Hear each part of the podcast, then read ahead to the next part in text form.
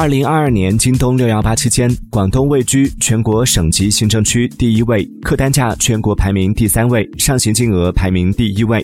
其中，销购比排名前三的城市分别为茂名市、潮州市、韶关市。成交额同比增长最快的城市为中山市。